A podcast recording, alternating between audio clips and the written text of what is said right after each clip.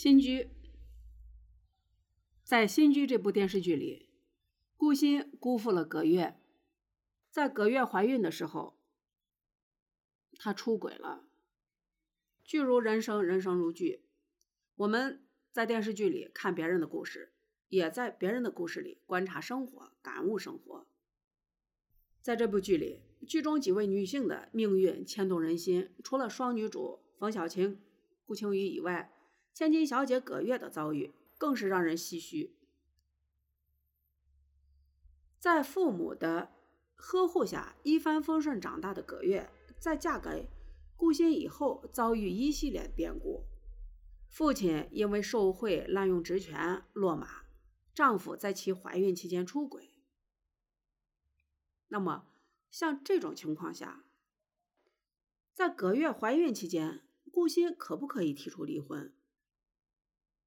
有一点法律常识的人大概都知道，在女性怀孕期间和哺乳期间，男方是没有理由提出离婚的。当然，也有四种特殊的情况。第一种，女方怀孕是因为婚后跟别人通奸所致，这个在葛月这儿不存在。第二点。女方小产以后，身体已经恢复如初，这点在葛月这儿也不存在。第三点，男方受虐待不堪忍受，葛月爱顾心都爱不过来，所以说男方受虐待也是不可能的事儿。第四点，一方对他人有危害生命、人身安全等情形的，在他们俩之间也不存在。所以呢，在葛月怀孕期间，顾欣没有权利提出离婚。那么，像顾欣这种变心的情况，葛月可不可以要求一定的精神损害赔偿？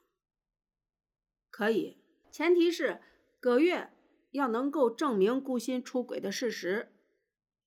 夫妻之间互相忠实，不仅仅是传统美德。也是法定义务。对婚姻不忠实，不仅破坏夫妻关系，伤害家人和子女，而且败坏社会风气，是法律不允许的行为。